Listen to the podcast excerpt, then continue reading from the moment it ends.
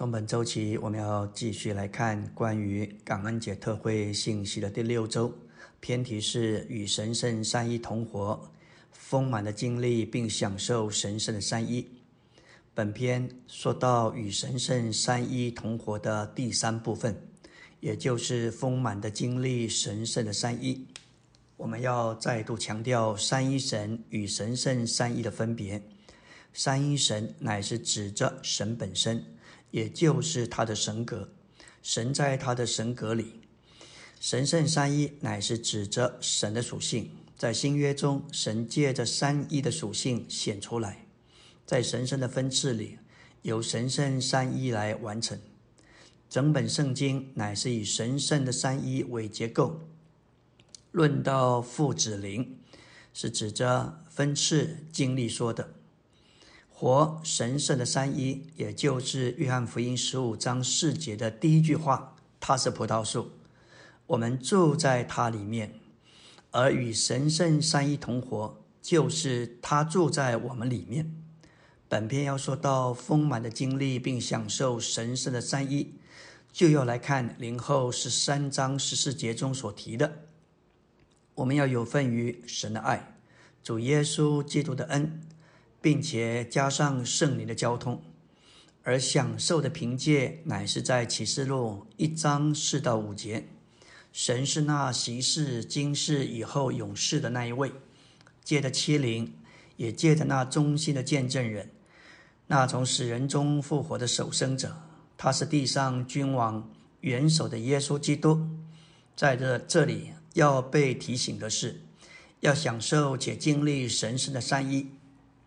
要在我们重生的灵里，也就是在这调和的灵里，才能享受并且经历。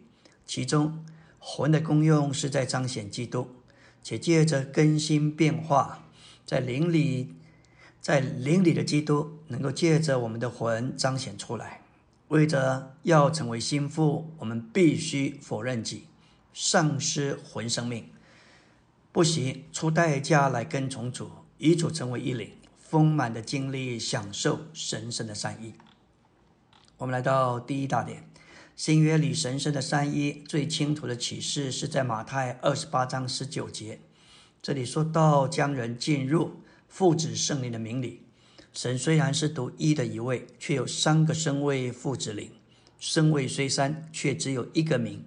这个名在原文是单数的，三者同有一个名，这就是三而一。这一个名包括父子圣灵三者，这就是说出神是三而一的。虽然是一位神，却有父子灵三者的讲究。在马太这卷国度的福音结束时，主启示我们，已宾已经被进入父子圣灵的名里。在这里，父子圣灵的名，它是指着他的人位，将人进入三一神的名里。就是将人带进三一神的人位里，使人与这神圣的人位有一种生机的连结。我们与神圣，我们与三一神生机的连结，带进对三一神深入的享受和丰富的经历里。马太二十八章十八节说道：“耶稣进前来对他们说：天上地上所有的权柄都赐给我了。主在他的神性里。”为神的独生子，他有管理万有的权柄。然而他在人性里为人子，作为属天之国的王，天上地上所有的权柄是在他复活之后所赐给他的。马太对复活的记载和约翰是不相同的。照着约翰的记载，当主复活之后，在一个门都关了的屋子里与门徒相见，门徒因着怕犹太人。他们需要在生命上得着加强，主就向他们吹气，叫他们受圣灵。而马太福音记载，他在山上与他们相见，说到天上地上所有的权柄都赐给我了。在这儿，我们看见这两卷书记载的不同。约翰所关心的是生命，生命需要气息；马太所注意的是国度，国度需要权柄。在约翰福音里，复活是生命、能力、气息以及关乎到牧养的事；然而，在马太福音，复活乃是跟公义、权柄、使万民做门徒的事有关。我们来到马太二十八章十九节，所以你们要去，使万民做我的门徒，将他们进入父子圣灵的名里。在十八节，也就是前一节说到，因为所有的权柄都已经赐给他了，属天的王就差遣门徒去，使万民做他的门徒。他们是带着他的权柄而去。这里做主的门徒，就是使外邦人成为国度的子民。好在这地上，就在今天建立他的国，就是教会。在这里进入，乃是施进带着悔改的人脱离老旧的光景，进入一种新的境地。这是借着了结他们旧的生生命，并以基督为新生命重生他们，使他们成为神国度的子民。是进者约翰引荐的执事，开始于初步的水镜。如今属天的王已经完成他在地上的执事，经过死而复活的过程，成了赐生命的灵。他就吩咐门徒，将他将做他门徒的人进入三一神里面。这个镜包含了两面，一个是看得见的，乃是借的水。看不见的是借的圣灵，前者是后者的彰显和见证，后者是前者的实际。没有看不见的灵镜，那看得见的水镜就是突然的；没有看得见的水镜，看不见的灵镜就是抽象而没有什么实行。因此，两者都不可或缺。主凭着镜吩咐门徒以后不久。就将他们和全教会都浸在圣灵里。在犹太的部分，在五旬节那一天；外邦的部分乃是在哥林流家里。以后，基于这个事实，门徒将心悔改的人，不仅进入水里，也进入基督的死，进入基督，进入三一神以及基督的身体里，将初心的人进入基督的死、基督、三一神并基督的身体里。乃是指着在消极方面了结他们的老旧生命，在积极方面为了基督的身体用新的生命，就是三一神永远的生命重生他们。因此，这里主所定的境，乃是为着诸天的国，把人从自己的生命进出来，而进入基督身体的生命里。这里的进入的入，乃是指明联合，将人进入三一神的名里。就是将人带进与三一神属灵奥秘的连接里，就是将他们进入三一神一切的琐事里。感谢主，我们需要这样的话开启我们，并且带着信心做这件事。阿门。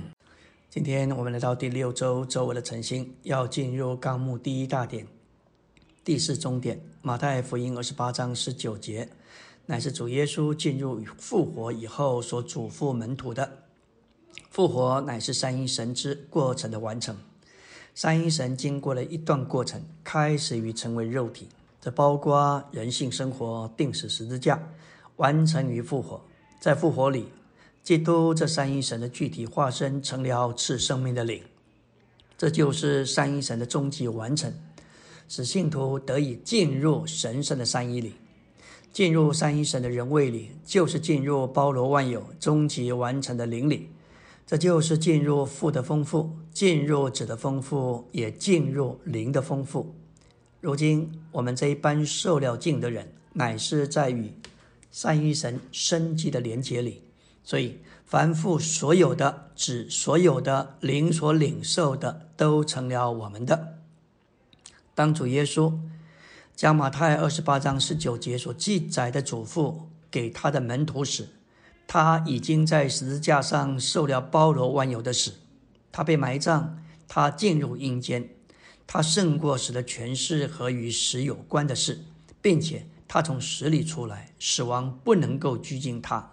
他进入了复活。不但如此，他这是灵的基督，已经将他自己。这赐生命的灵吹入门徒里面，作为赐生命的灵，它是指而具体化身在子里的乃是父。因此，父和子都在这次生命的灵里。赐生命的灵乃是三一神的终极完成，也是三一神的总和。他做了这一切，就嘱咐他们要使万民做他的门徒，并将他们带进三一神里面，使他们与他有生机的连结，将信徒进入父子圣灵的名里。事实上，就是将他们进入经过过程的三一神里。主耶稣在马太二十八章十九节所提到的“进”。乃是将信徒进入父子圣灵的名里，就是将他们进入水与那灵里。在这儿，水象征神圣的名，父子圣灵的名。这就是说，我们将人放在净水里，就是将他们放进三一神的人位里。这指明进入主耶稣的名，等于进入父子圣灵的名。事实上，就是将他们进入三一神里。新约原文字义乃是由 Vincent 所写的。他说：“父子圣灵的名，这一个名就是指着实际说的。一个人的名字不是空洞的，乃是指着那一个人的实际。当我们喊一位弟兄的名字，就是喊这一位弟兄。若是光有名而没有这个人，那个名就是空洞的，是虚空的。所以，父子圣灵的名不是一个空洞的名。”这一个名乃是父子圣灵的实际，父子灵就是这一个名的实际。Vincent 又说，这里的关系词应透，乃是指着受敬者和三一神之间有了一种神圣的生机的连结。这件事实在是开我们属灵的眼睛，看见受敬不是一个入教礼。受敬也不是一个宗教仪式，受敬乃是把你我这个人，原来在神之外的人，原来是外邦人，进到神里面。马太二十八章十九节说：“你们要去，使万民做我的门徒，把他们进入父子圣灵的名里。”所以进到名里，就是进到那一个人里；进到名里，就是进到那一个实际里。我们若是看见这一个，就知道受敬不是一个仪式，它乃是一个实际的举动。当一个人悔改，一个人相信，我们就可以按着主的话，把人进到三一神的里面。所以受敬不是一件小事。当一个人悔改、相信、受敬，这一个敬就把他进入三一神里，进入主耶稣的名里，进入基督里，进入他的实里。也进入基督的身体里。每一次当我们为人施敬的时候，都要把这五个点点出来。进入的乃是三一神的名，主耶稣的名是基督，他的死，他的身体。我们施敬不是仅仅在外面上把人浸到水里，这里的水乃是一个象征，象征三而一的神，象征基督自己，也象征他的死。象征他的身体，我们把人浸到水里，就是把人浸到三而一的神里，浸到基督、基督的死里，浸到基督的身体里。凡是我们放到水里去的人，都需要看见这一个实际和事实。进到基督里，进到他的死里，进到他的身体里。这不仅仅失敬的人需要有信心，受敬的人。更需要有这样的看见和信心。若是两方面的信心加在一起，他们就是他们就会欢悦，就会赞美，会宣告说：“感谢主，我今天是在三一神里，我今天在基督里，也在他包罗万有的实里，更是在他荣耀的身体里。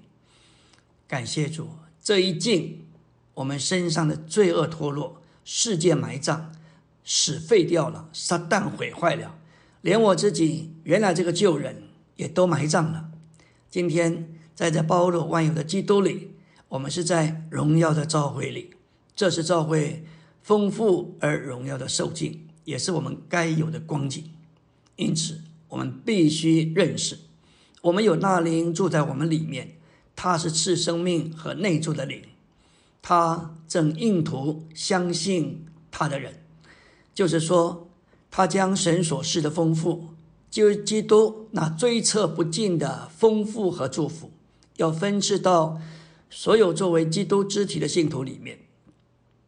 感谢主，为要构成并建造基督圣体的身体，这内住赐生命的灵，乃是硬土的灵。一个硬土硬的硬末会浸润被硬的材料，我们是被硬的材料。我们有那灵作为印墨浸透我们，这个浸透这一个印图，使我们被神浸透，与神调和，与神是一。阿门。感谢主，今天我们来到第六周周三的晨星。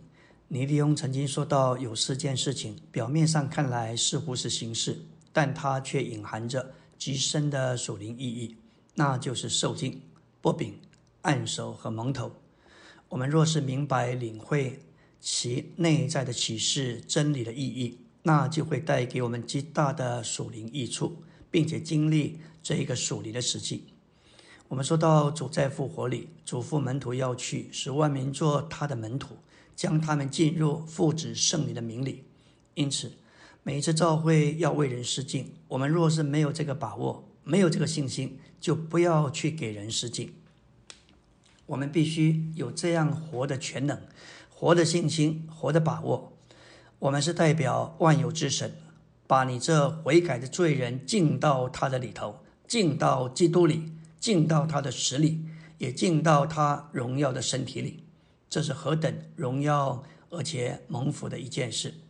这个一进，就从黑暗进到光明，从死亡进到生命，从撒旦的国进到神的国里。很多这样受尽的人都能见证。借着受尽罪恶嗜好全都脱落；借着寂静里头的痛苦忧愁全部放下；借着静把所有的重担罪恶全部卸下。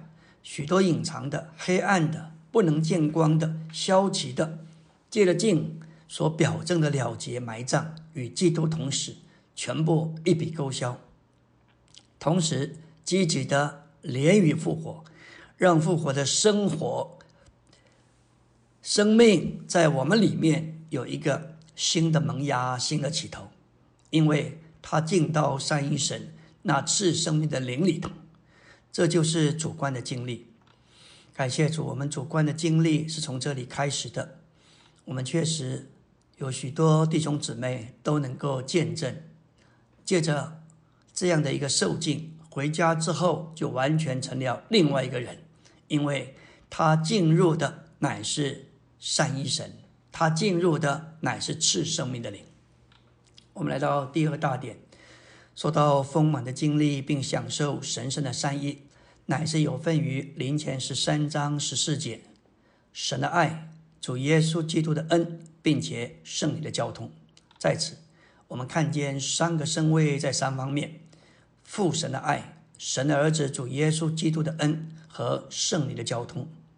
父神的爱就是神自己，乃是源头，乃是神是原始。神的爱作为主恩的源头，主的恩乃是神爱的流道，因为主乃是神的显出，而灵的交通就是那灵自己，做了主恩同着神爱的传输，给我们有份，并且经历享受三一神父子圣灵。圣经给我们看见。神圣的善意是为着给我们享受的，在灵后是三章十四节，这里提到三件事：第一就是恩，第二爱和交通。事实上，这是一件东西的三方面，源头是神圣的爱，而流道是神圣的恩，水流是神圣的交通。恩借着基督从父神流出，然后这恩在灵的交通里流着。在十四节给我们看见三个人位并三方面：父神、基督和那里，以及爱、恩和交通。父神作为爱的源头，基督作为恩，乃是作为流道；灵作为交通，乃是水流。圣经的末了，我们看见我们的三一神永远在流着，他永留的目的，乃是为着以他自己作为饮料和食物。来供应他的选选民，供应他的属民，使我们享受他做我们全备的供应。这里说到父是源头，子是流到，灵是水流的说法，乃是按着我们三一神，他要作为活水，成为一道水河的思想，在圣经的末了，也就是在启示录第二十二章，我们看见三一神是一道永流的河，就是生命水的河。这样一道永流的河，有源头，有流道，也有水流。源头、流道和水流，乃是一道河的三方面。在以色列境内黑门山路有约旦河的源头，在那里有一股的水泉，这水泉有一个水源，就是源头，加上又有一道的水流，就是西河。这样一道河。乃是我们这位三一神的一幅清楚的图画。它以父为源头，子为流道，灵为水流。这是启示录二十二章所给我们的一幅清楚的一幅图画。启示录二十二章一节，子是羔羊，这指明子就是救赎主。生命水的河从神和羔羊的宝座流出来。神和羔羊只有一个宝座。这表征神和羔羊乃是一，就是羔羊神，乃是救赎的神，是神来做救赎者。在启示录二十一章二十三节说到羔羊是灯，启示录二十二章五节说到神在羔羊里面是光，因此神在羔羊里坐在宝座上，并从他的宝座流出生命水的河，就是那灵。当那灵在涌流时。这个流带着羔羊，然后在河的涌流中，羔羊成了生命树。生命树长在河的两岸，表征生命树乃是一种的藤蔓，沿着生命水在那里伸展、蔓延，给神的子民接受并享受。在灵后十三章十四节，我们看见神圣的三一不是为着神学道理上的研究。乃是为着我们的经历和享受，在这儿，父神的爱乃是作为源头，子神基督的恩乃是神爱的流道和流出，而爱流出来就成为恩。接着圣灵的交通乃是基督的恩，同着父神之爱的传输。今天在我们里面有神圣三意这样奇妙的运行，这不是三件分开的。这乃是一件东西的三方面，就如主神圣灵不是分开的神，乃是同一位，不分开也不能分开之神的三个实质。这里先说到主的恩，因为本书是所重基督的恩，这样有爱恩交通三种美德的神圣属性，以及这样有父子灵三面。神圣实质的三一神，乃是那些被岔开并受迷惑，却得了安慰并恢复了哥林多信徒所需要的。感谢主，我们觉得这些话对我们来讲是何等的宝贝。我们需要认识，需要的开启，更需要因着认识而有尽力和享受。阿门。今天我们来到第六周周四的晨星。要进入的是纲目第二大点、第三中点、第四小点。父神的爱彰显于子基督的恩，子基督的恩乃是在灵神的交通里传输给信徒。借着圣灵的交通，这个恩就能够临到我们。基督的恩是出于神的爱，而这个恩是借着圣灵的交通传输给我们，并进入我们里面。我们要经历并享受主的恩，就必须在圣灵的交通里。当我们享受主的恩，就尝到了神的爱。第十重点说到神圣的三一有源头、流道和流通。这里的源头泉源乃是神的爱，而流道流出乃是基督所彰显并传输给我们的恩典。流通乃是圣灵作为基督的恩，同着父爱的交通、传输和循环的结果。父神的爱彰显于指基督的恩，而这个恩的来源乃是神的爱，爱是隐藏的源头。当爱彰显出来，就成了恩典。基督的恩追根到神那里就是爱，神的爱出现到基督这里来，借着基督显出来就是恩。恩是爱的表现，爱是恩的根源。基督这个恩完全是从神那个爱出来的，而这神圣的爱向我们显明，就成了我们所享受的恩典。感谢主，主主基督的恩是在灵神的交通里传输给信徒，借着圣灵的交通，这个恩就能够临及我们。圣灵的交通也就是圣灵的传输。基督的恩是出于神的爱，这个恩怎样临到我们里头？它是怎样传输到我们里头的？怎样通到我们里面？乃是借着圣灵的交通。所以，我们必须是在圣灵的交通里头，我们才能享受主的恩。当我们享受主的恩的时候，我们就尝到神的爱。今天，我们要享受基督的恩，就必须在圣灵的交通里。我们若享受基督的恩，那自然就尝到源头神的爱。我们可能不明白神圣的善意，但是我们能够享受它。就像每天我们吃喝享受食物，我们可能不知道如何说明这些食物。我们虽然不明白这些食物，却能够享受这些食物。我们可能不懂得一杯橘子汁。里面到底有什么成分，有什么元素？但我们可以享受这一杯橘子汁，作为我们新鲜的供应。一个人可能吃了许多维他命，并不清楚维他命能做什么，有什么用处，但是因着他吃了这些维他命，就得着每一种维他命的好处和功能。这就是为什么。我们需要学习享受父，要享受子，并且享受圣灵。当我们祷告呼求主名，特别进入主的话时，我们就享受三一神做我们神圣的维他命。我们可能不明白这些维他命里面的含量、功效，但是当我们学习享受这些维他命，我们就能得着益处，使我们身体在一种的健康里头。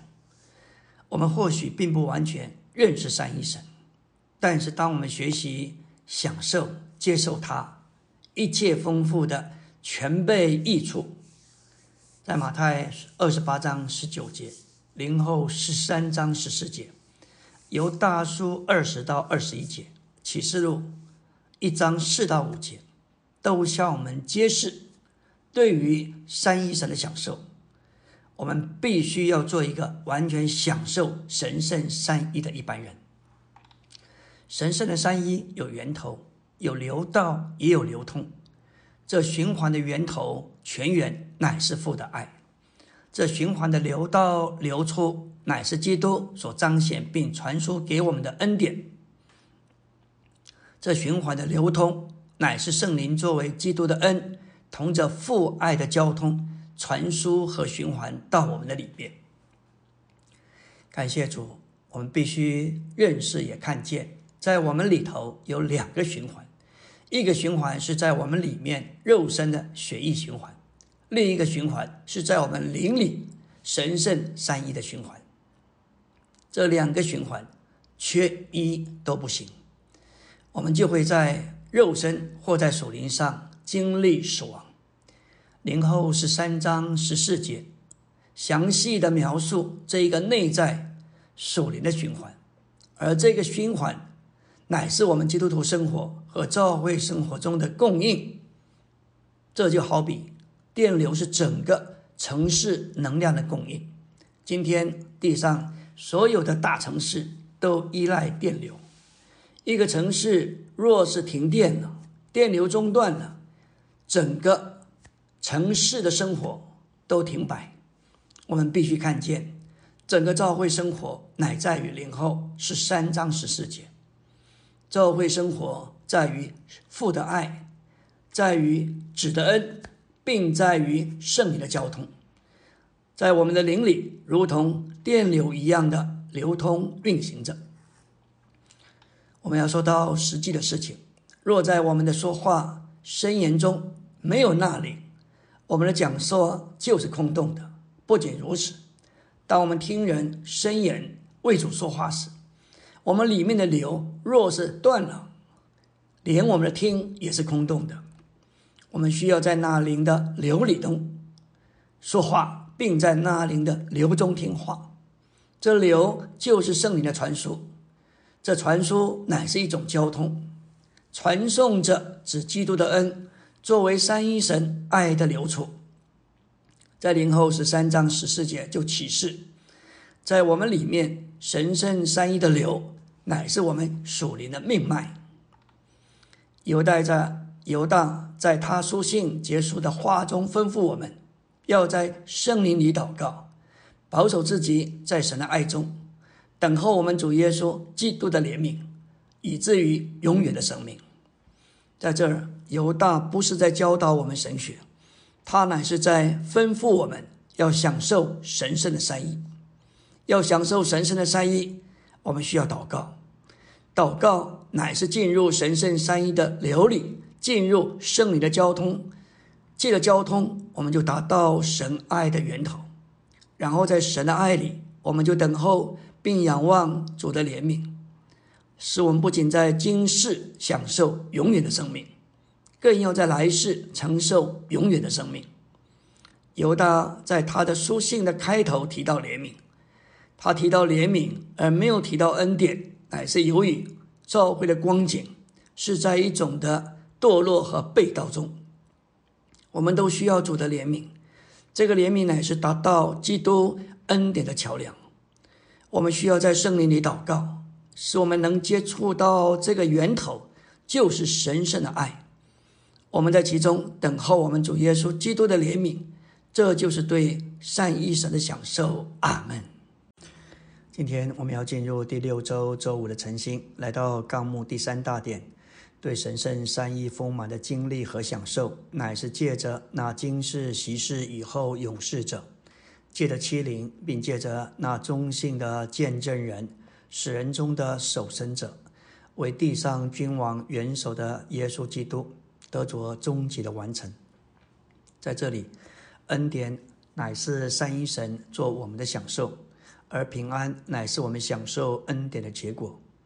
当我们越享受三一神做我们的恩典，我们就越里面就越有一个真实的平安。第一重点说到启示录一章四节所说到，神是那今世昔世以后永世者。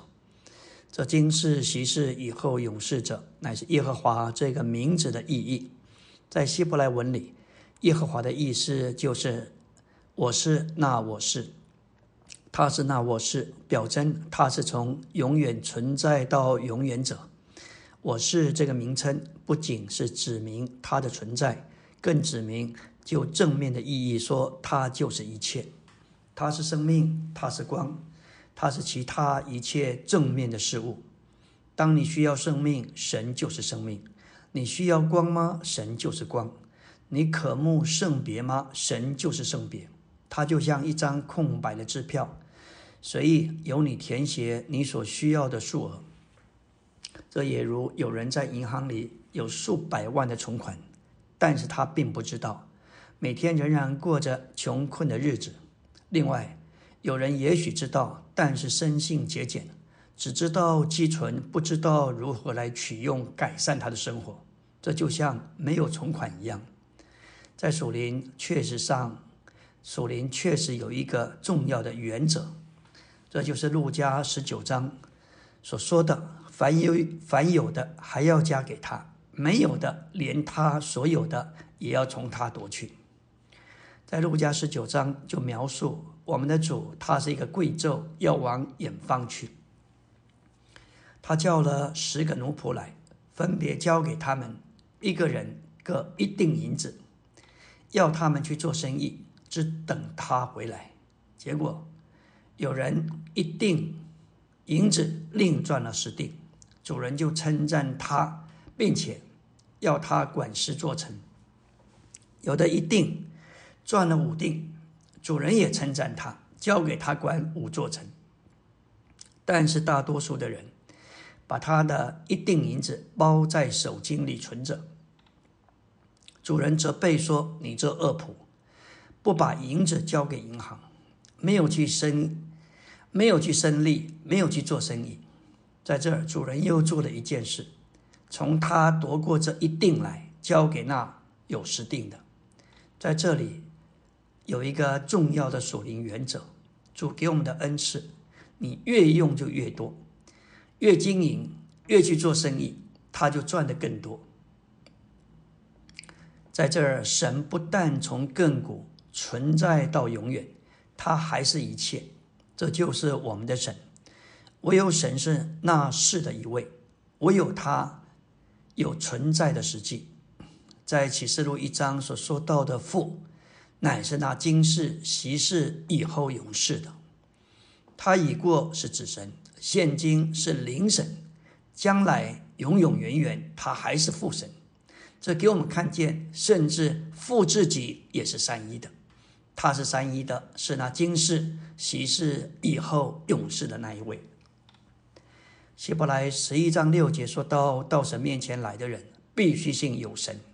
这里的有神可直译为信神是，我们必须相信他是神，是那今世、昔世、以后永世者，也是自由，也是拥有者。他的存在不依赖他自己以外的事物，并且他永远存在，他无始也无终。信神是，就是信神是我们的一切，而我们一无所是。在经历上信神是，还是我们不是。他必须在凡事上是独一无二的那一位，我们也必须操练凡事上我们什么也不是。来到第二终点，启示录一章四节说到他宝座前的欺凌。启示录四章五节说有闪电、有声音、雷轰从宝座中发出，又有七盏火灯在宝座前点着。这七灯就是神的欺凌，这里的七灯就是神的欺凌，表征神七倍加强之灵的光照与鉴察。在出埃及二十五章。撒加利亚四章，表征神的灵在神行动中所发的光照的七灯，乃是为着神的建造，成为或是为着建造帐幕，或为着重建圣殿。这里的七灯是为着神的审判，至终要带进神的建造，就是新耶路撒冷的建造。灯台的七盏灯表征七灵，为的是彰显神而照耀。因此，灯台有性质、具体化身和彰显。我们可以说，金灯台乃是三一神的具体化身，父神具体化身在子里，而子神借着灵得着彰显。按照启示录一章，金灯台就是众召会，每个地方召会都是金灯台，而金灯台乃是三一神的具体化身。作为耶稣的见证，因此众地方教会乃是三一神具体化身的繁殖和扩增。在古时，在圣所里为着神的照亮而修剪灯台的祭司，预表基督作为祭司，借着整理灯盏，照料众地方教会这些灯台。在旧约里的大祭司要整理灯盏，首先必须修剪烧焦的灯芯。祭司必须来剪去灯芯变黑的部分，这就是修剪灯芯的意思。这就是清理灯，为的是叫灯能照得更明亮。七灵无疑是神的灵，因为启示录四章五节将它列在三一神中。七乃是神工作中完整的数字，七灵必是为着神在地上的行动，在本质和存在上。神的灵是一个，但在神的行动、加强的功用和工作上，神的灵是七倍的。当约翰写启示录时，教会已经堕落，世代又是黑暗的，所以神在地上的行动和工作需要七倍加强的灵。在马太二十八章十九节，三一神的次序是父子圣灵。在这里次序更改了，神的七灵列在第二位，不在第三位。这启示神七倍的灵功用加强的重要性。这也表明，为了神的行动，急需纳灵，为的是对抗教会的堕落。七倍加强的灵可以比作七段式的灯，这样七段式的灯给我们加，给我们最强的光，加倍的光。这是因因着时代的黑暗，那灵今天必须是七倍加强的。阿门。今天我们来到第六周周六的晨星，要进入的是纲目第三大点、第二中点、第五小点。按照启示录五章六节。神的七灵乃是羔羊的七眼，在启示录五章六节说道：“我又看见宝座与四活物中间，并众长老中间有羔羊站立，像是刚被杀过的，有七角和七眼，就是神的七灵，奉差遣往全地去的。长老中有一位向使徒约翰引荐基督是犹大的狮子，但他向约翰却显为羔羊。”狮子乃是指着他是抵挡仇敌的战士，羔羊乃是他是我们的救赎主，他征战是为了救赎我们。如今他已经胜过仇敌，并为着我们成功了救赎。关于救赎，基督升天之后就坐在诸天之上神宝座的右边。关于神行政的完成，他在升天里仍然站着。基督是救赎的羔羊，有鉴察并搜寻的七眼。为了执行神对宇宙的审判，以成就神永远的定旨，这要完成于新耶路撒冷的建造。神的七灵是奉差遣往全地去的，无论我们往哪里去，七眼就跟着我们。事实上，他甚至在我们的前头等着我们。有一些圣徒，他们不喜欢某地的教会，就搬到另一个地方去，以为换一个地方会更好。但到了新的地方，发觉那灵已经在那里等着他们。我我们有些人搬到本来不该搬去的地方，到达的时候，那灵迎接，并且说：“回去，不可留在这里。”今天那灵已经奉差遣往全地去，它布满在地上的每一个角落。这就是三一神奇妙之灵。今天圣灵就是基督的起源，这就是说。那灵就是基督，我的眼睛就是我。我们必须看见，我看着你的时候，我的眼睛当然就注视着你。他是基督的眼睛，注视着我们。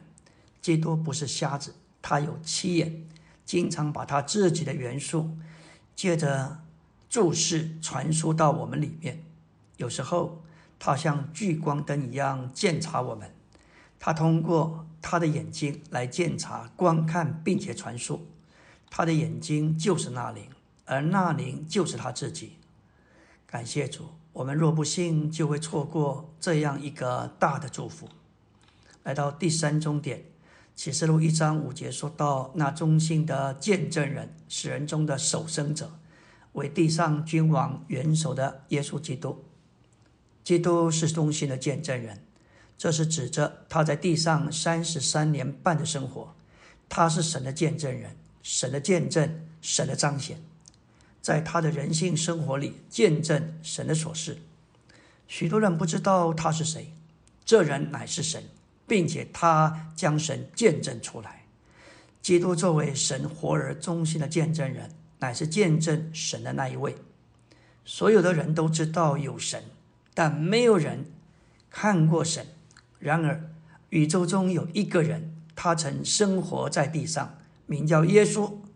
他过去是神的见证，现在仍是。在基督身上，我们都能看见神所示的一切。耶稣见证神，不仅是凭着他的言语行为，也凭着他的所示。他的所示就是神的见证。首先，我们的元首基督乃是神的见证人。担负神的见证，然后信徒也是基督的见证人。为了开展他的福音，作为基督的见证人，我们接续基督做见证人，见证包罗万有的基督。为了开展福音，以产生他的身体，我们见证基督的人性生活。他的死、他的复活和升天，在使徒行传里，这是使徒们的见证。这见证要拯救罪人，成为基督的肢体，为的是建造他的身体。小点二，基督是死人中的首生者，这是指着他的复活。他是那活着的，是那曾死过，现在又活了，只活到永永远远，并且他手拿着死亡和阴间的钥匙。在启示录一章五节告诉我们，他是死人中的首生者。他是第一个从死里复活的，我们也要跟着他复活。这里死人中的首生者指明神在复活里的创造，这表征一个新的开始。神第一次的创造有一个开始，神在复活里第二次的创造有另一个开始。当我们得着重生的时候，就经历了神第二次创造里的新开始。基督是死人中的首生者，这是指着他的复活。然而，对主的复活而言，死亡已经过去，他要活到永永远远。因此，他的确是从死人中复活的首生者。第三个小点说到，主耶稣在他的升天里乃是地上君王的元首。今天他在升天里乃是地上君王的元首，他做地上君王的元首。他管理全地，甚至整个世界。他经过了成为肉体、人性生活，他定死，他复活，而且升天。现今他已经登上宝座，超过所有世上的君王。只乃是地上君王的元首。共产国家虽然反抗基督，却在不知不觉中用了基督的年历。按照历史。当你用谁的年历，你就服在谁之下；你用某君王的年历，就证明那君王是在统治你。整个宇宙只有一位独一的元首。今日全人类都用基督的年历，都在他的治理之下。地上所有的人都是他的子民，他是万国的元首，称他为君王的元首，乃是说。他远超地上所有的统治者。地上有许多的君王，有女王，有总统，有首相，但这些人的元首乃是基督。这世上的元首不是真正的元首，基督才是管理全世界的那一位。实在说来，基督既是君王的元首，就把所有的君王都废去了，只有他是独一的那位。真正的元首，阿门。